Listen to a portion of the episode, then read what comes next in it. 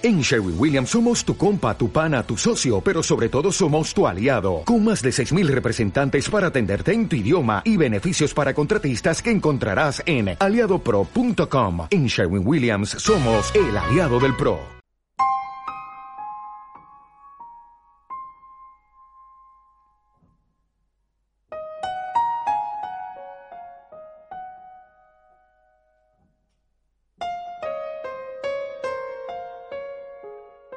Amigos, bienvenidos a una nueva entrega de Tito Seneca, la última, el cordobés universal. Soy peón caminero de peoncaminero.com.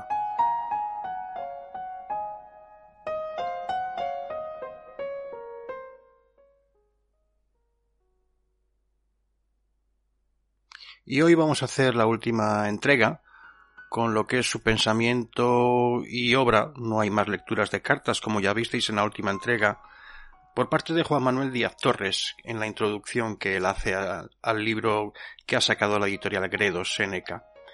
Animaros a leer eh, sus diálogos o sus consolaciones. Son lecturas sencillas y no muy largas, la verdad.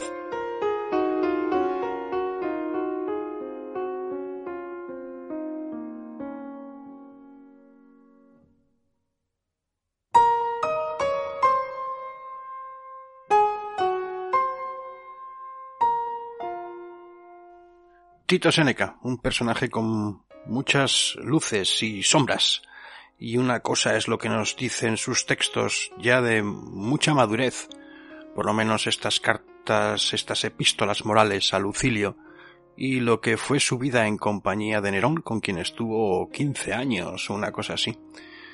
Pero bueno, ahí están. Las ideas son ideas y habrá que valorarlas. También hay que valorar al personaje, como nos enseñó Onfray.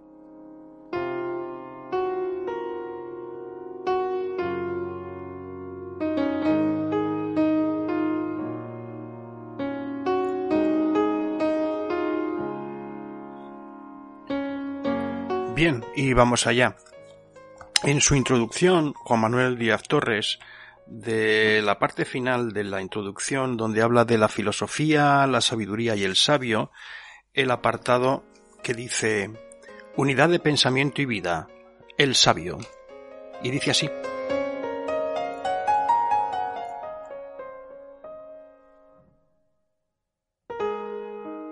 Séneca declara su desprecio hacia quienes, haciéndose llamar filósofos, viven de modo distinto a como enseñan que se debe vivir, y que no pocas veces obran en contradicción con lo que dicen.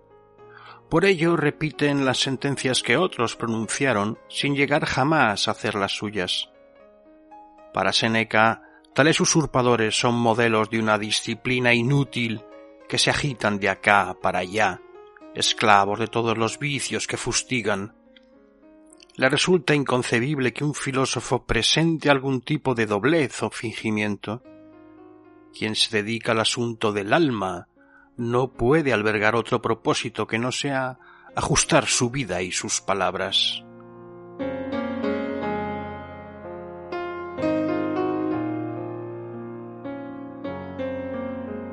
En efecto, su cometido no puede ser otro que expresar lo que siente y sentir lo que expresa, mostrando su unidad y coherencia en todo momento, pues quien habla, escribe y vive es una misma persona que ha de lograr que su forma de hablar concuerde con la vida que lleva.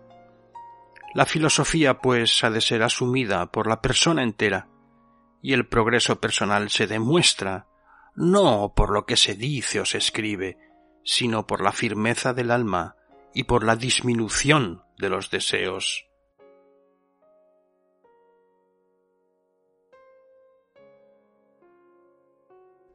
Séneca llama a demostrar las palabras con los hechos. Se traiciona el filósofo cuando trata de ganar el asentimiento de la concurrencia, o cuando pretende recrear los oídos de jóvenes y desocupados con elegantes disertaciones. Lejos de todo ello, la filosofía enseña a obrar y no a decir, reclamando que cada cual viva conforme a la ley que se impuso a sí mismo, que la propia vida no esté en desacuerdo con las palabras de uno, y exigiendo que sea única la impronta de todos los actos personales, para así poder llegar al estado en que la vida de uno mismo esté de acuerdo consigo misma. La figura y el ideal del sabio nos ayudarán a perfilar las cuestiones sobre la filosofía y la sabiduría. El sabio sabe vivir, porque es el único que sabe vivir para sí. No es sabio quien ha emprendido la huida ante los problemas y los hombres, ni quien ensalza lo que elige y teme lo que rechaza. Tampoco lo es quien ha fracasado en sus ambiciones y se ha visto relegado contra su voluntad. El sabio no se oculta, y mucho menos por miedo. No vive por el placer ni para el descanso.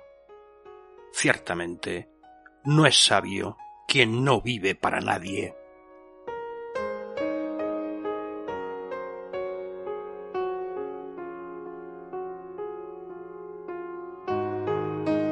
El sabio es poseedor de un alma noble, y es propio de un alma así preferir la moderación y menospreciar lo grandioso y la desmesura.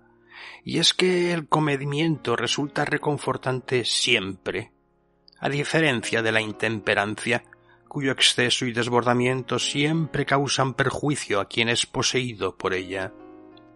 El sabio no usa la filosofía para hacer ostentación la practica al margen de toda insolencia y obstinación, y se cuida de levantar recelo alguno por causa de su vida. El sabio no utiliza la filosofía para desdeñar las costumbres de la mayoría, ni tampoco la esgrime para ensañarse con los vicios de los demás, sino que la ha empleado para liberarse de los suyos propios. Tampoco se preocupa por agradar, pues quien ama la virtud sólo con malas artes podría alcanzar el favor popular, lo cual le impediría ser lo que es. Séneca sostiene, pues, que el camino hacia la virtud va más allá de hacerse aceptar o rechazar por el populacho. Lo que importa verdaderamente es la opinión que uno tiene de sí mismo y no la que otros tienen de uno, de ahí que se deba vivir de tal manera que se dé preferencia a la propia decisión por encima de la del pueblo, que se tomen en consideración las opiniones sin que importe su número, que se rechacen la popularidad y los honores, que se viva sin temor a los dioses y a los hombres, y en definitiva, que se superen los males o que se les ponga fin.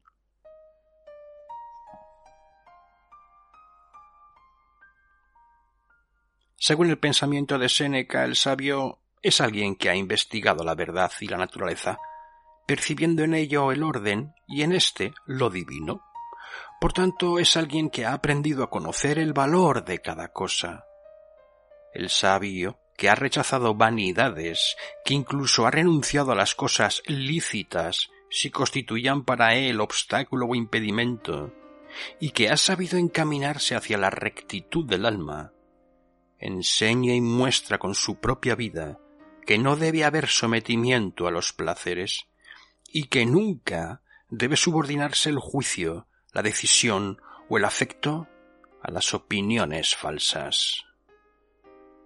Quien ha alcanzado la sabiduría elogia los bienes que siempre han de complacer y sabe que el que considera bienes otras cosas cae en poder de la fortuna lo que le lleva a someterse a una voluntad ajena. Por ello, el sabio declara que es más feliz quien no ansía nada, quien halla la felicidad dentro de sí y reduce todo bien a lo honesto, y afirma que quien es dueño de sí mismo, más poderoso es. Por ello, ninguna posesión juzga más propia y suya que aquella de la que toma parte conjuntamente con toda la humanidad. El sabio es coherente e igual a sí mismo en todas partes, y camina siempre por la misma ruta, aunque no lo haga siempre al mismo paso.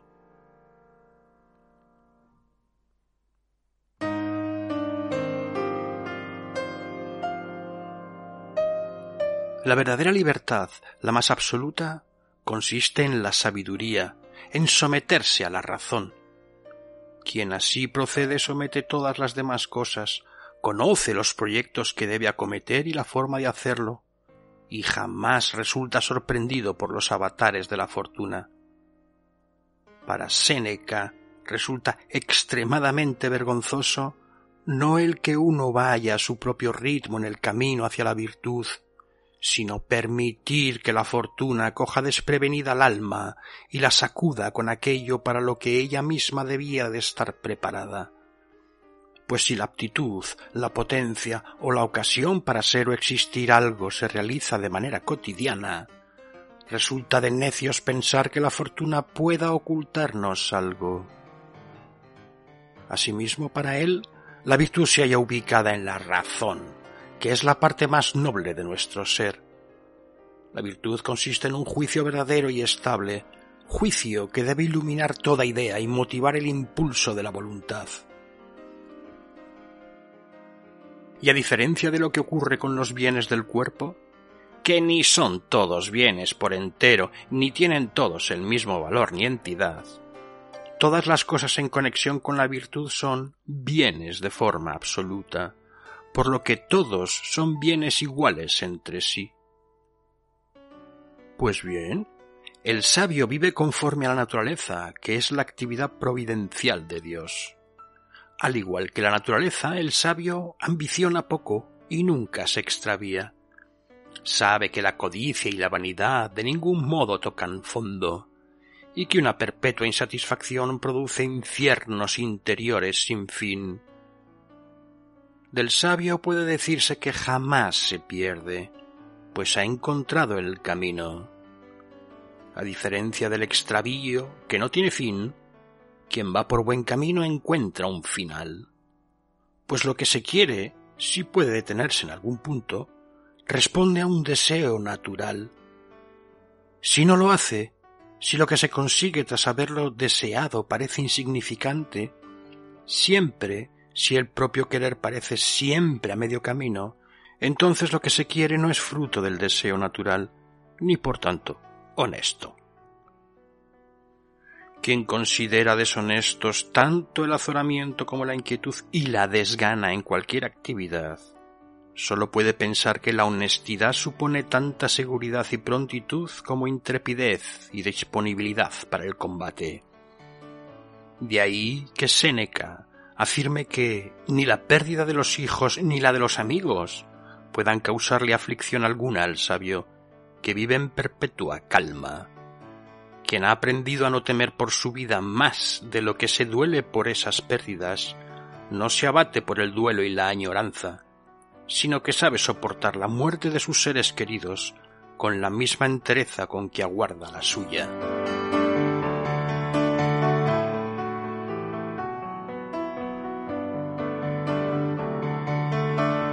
Aunque el sabio pueda llegar a experimentar algún amago de turbación o de desgarro emocional, por encima del asalto de dichas alteraciones persistirá en él la convicción de que ninguna de tales sensaciones es un mal, ni merece que frente a ellas pierda aliento y fuerzas un alma virtuosa, y por ello sana.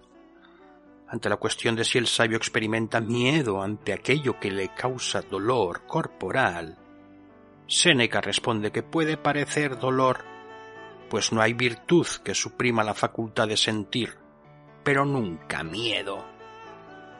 Por lo demás, el sabio estoico sabe superar las molestias que siente, bastándose a sí mismo para vivir felizmente, sin necesitar amigo alguno. Desea, sin embargo, tener una amistad desinteresada, esto es, no oportunista ni utilitaria, pues tal persona quiere ejercitar la amistad con la finalidad de que tan gran virtud no quede inactiva. Anhela pues un amigo para, si es preciso, sacrificarse por él, morir por él o poder acompañarle al destierro.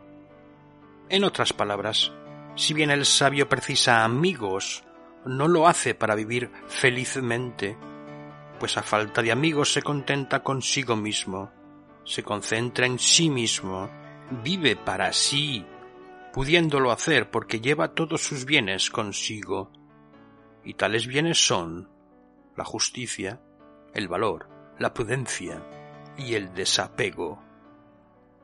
Quien sabe complacerse en tales bienes queda libre del hastío, y el sabio, en su soledad gozosa, resulta inmune a la desolación interna. Para vivir el sabio necesita de muchos recursos, pero para vivir felizmente sólo tiene necesidad de ser él mismo un alma sana, noble y que desdeñe los giros de la fortuna. Al contrario que el necio que no tiene necesidad de nada, pero carece de todo. El sabio tiene necesidad de muchas cosas sin carecer de nada, pues para él nada hay que sea estrictamente necesario. Por ello, el necio, quejumbroso, soporta su mala fortuna y solloza en su falsa resignación, a diferencia del sabio, que siempre combativo reta con decisión a la fortuna cuando no la desestima, con esa indiferencia y desapego que denotan menosprecio.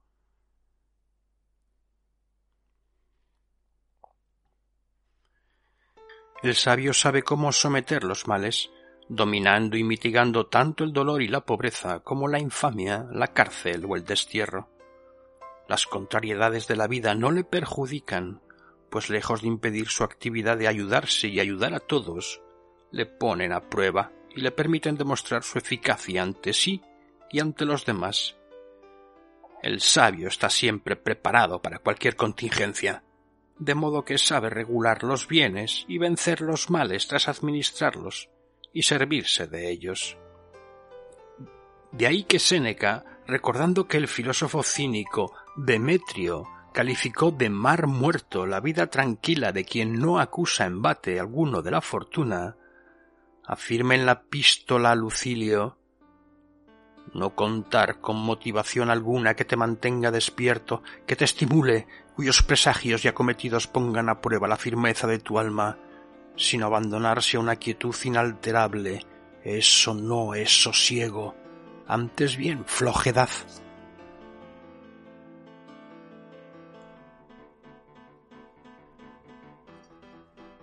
Como se ha dicho, el alma libre de error y de vicio, que goza de perfecta salud, se basta a sí misma, confía en sí misma, y sabe que todos los favores que se otorgan carecen de importancia para la vida feliz. La perfección del alma virtuosa impide que pueda carecer de algo o que algo pueda arrebatárselo. En efecto, es imperfecto el ser que todavía puede aumentar o acrecentarse en algo, mientras que aquel que puede sufrir menoscabo no es perpetuo. Por tanto, sólo aquel cuya alegría es estable y permanente puede gozarse en su propio bien mientras que todo lo que se adhiere a la fortuna es fluctuante y temporal. La virtud no tiene necesidad alguna porque nada le falta. Así también el que vive conforme a ella goza con lo que tiene a mano y no codicia lo que echa en falta porque, pareciéndole suficiente incluso lo que es pequeño, en el fondo nada echa de menos.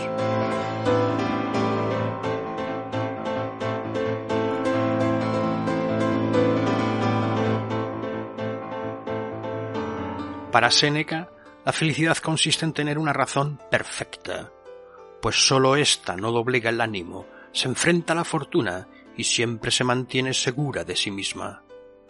Es feliz, pues, quien no puede sufrir menoscabo, quien en la cima no tiene necesidad de apoyo alguno que no sea él mismo.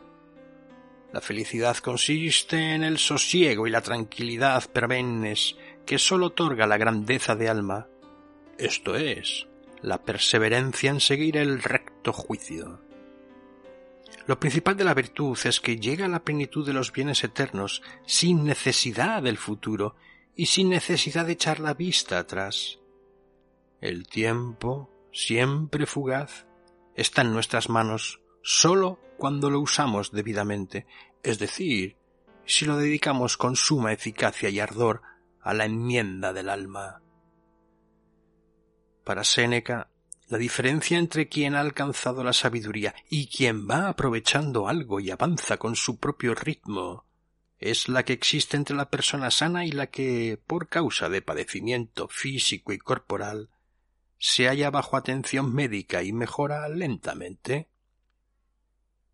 Sin embargo, el autor de los diálogos pone fin a, la analogía cuando afirma que el proficiente o aspirante a la sabiduría, como paciente que es, corre siempre el riesgo de empeorar de la dolencia, mientras que el sabio no puede recaer y ni siquiera caer en modo alguno, pues el alma que sana lo hace de una vez, de manera total y para siempre.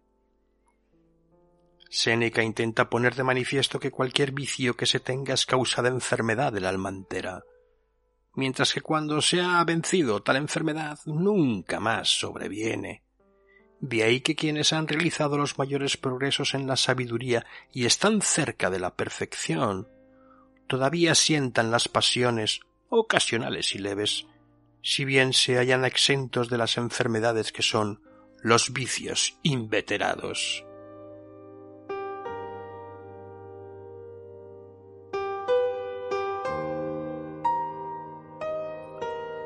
La principal clave del retiro activo o fecundo del sabio es que, lejos de ser muestra de indolencia, tal retiro resulta siempre fructífero, no sólo para quien lo vive, sino también para todos los demás, y tanto en el presente como para la posteridad. El sabio sabe domeñar al cuerpo, dándole sólo lo necesario para que no domine al espíritu Sabe además que sólo el sometimiento a la filosofía le hace libre y que lo que se adecúa a su deseo le debilita. Asimismo vive desconfiando de la buena fortuna. Pero a todo ello hay que añadir que el retiro del sabio exige que evite todas aquellas aficiones que complacen al populacho. En efecto, se ha de perseverar en el esfuerzo de hacerse cada día mejor, de mejorar el alma. Ahora bien, el progreso espiritual está reñido con la búsqueda de la admiración.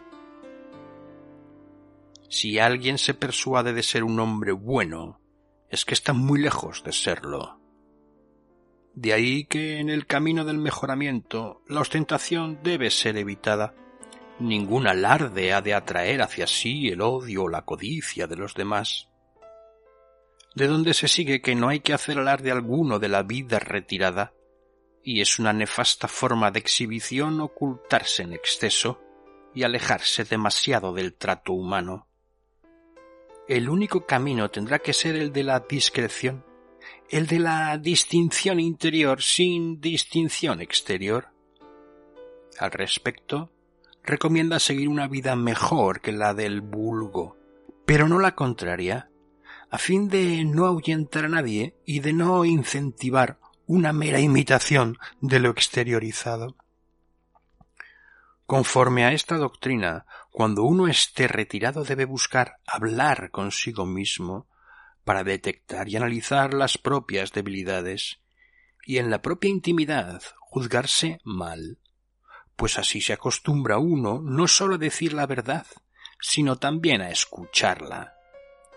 En el fondo, se trata de evitar conocerse a sí mismo a través de lo que la gente diga de uno, para entablar una continua reflexión a solas, un soliloquio permanente, íntimo y crítico.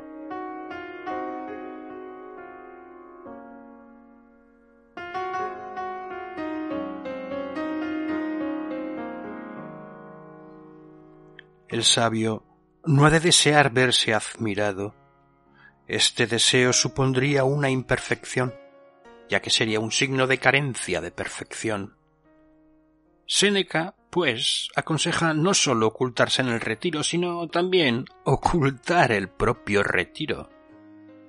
Por lo que respecta al retiro, ocio fecundo o estado contemplativo del sabio, hay que decir que cuando éste se dedica a someter a examen los asuntos divinos y humanos, es cuando está más ocupado. Queda claro que, en lo que se refiere a hacer que el retiro propio pase inadvertido ante los demás, Séneca subraya que vanagloriarse del retiro es inútil ostentación, por lo que tal opción de vida o decisión personal deberá hacerse pasar ante los demás como necesaria en atención a la salud, como fruto de la debilidad o incluso de la desidia, pero nunca darle el lucido título de estudio de la sabiduría o aspiración a la tranquilidad. A fin de progresar en la virtud, la multitud debe ser evitada, pues el contacto con ella resulta hostil para el filósofo. La asistencia a un espectáculo multitudinario es aún peor, pues la multitud estimula el vicio, con gran acompañamiento en el alma que quiere mejorar. No se trata aquí ni de imitar ni de odiar al vulgo, sino de recogerse en el interior cuando y cuanto a uno le sea posible. Tratar con los que le han de hacer mejor será suficiente. Acoger a quienes uno pueda mejorar es adecuado. Y como con todos no se puede tratar provechosamente, bastaría con uno solo.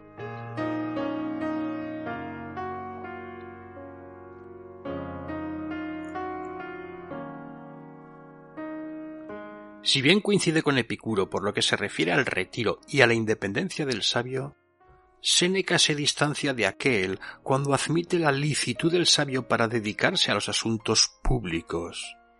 Y contra los cínicos, Séneca sostiene que la vía de la sabiduría exige ser sociable y afable en el trato, y que la tortura del propio cuerpo va contra una vida conforme a la naturaleza, así como desdeñar el aseo buscar el desaliño o servirse de alimentos impropios.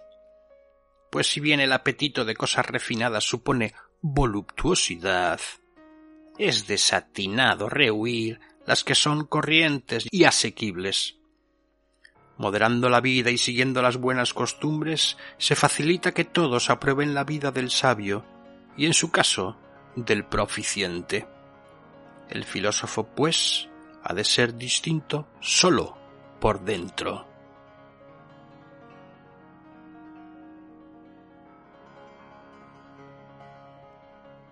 Cada hombre está llamado a la plenitud, que no es otra cosa que cumplir con el fin que le es propio como hombre. Vivir conforme a su naturaleza es lo que la razón exige de él. Por ello, la razón ha de ser impulsada hacia su perfección, haciéndola crecer todo lo posible.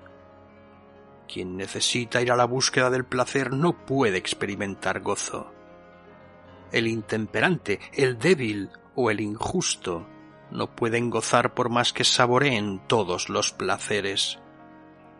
Uno solo puede considerarse feliz cuando todo gozo nazca para uno desde su mismo interior, desde el sentimiento íntimo de la posesión de las virtudes y se sabe que ello llega cuando, tras contemplar las cosas que los hombres codician y guardan, no se encuentre nada en ellas que se desee conseguir.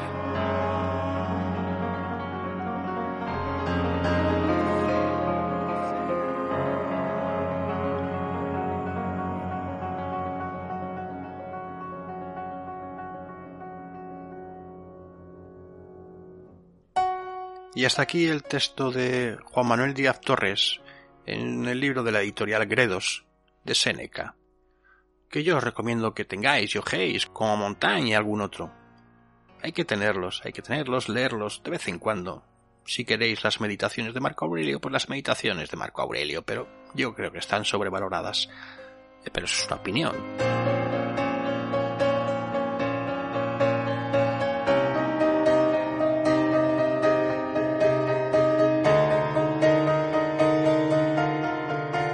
Y con esto doy por saldada otra deuda.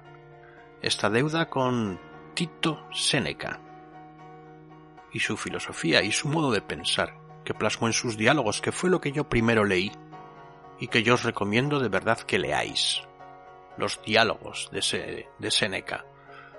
Y nada más, no sé si habrá continuidad con algún otro texto, desde luego no de Séneca, sino de Cicerón o algún otro clásico que encuentre que sea realmente estimulante y si no, pues nada más, un hasta siempre.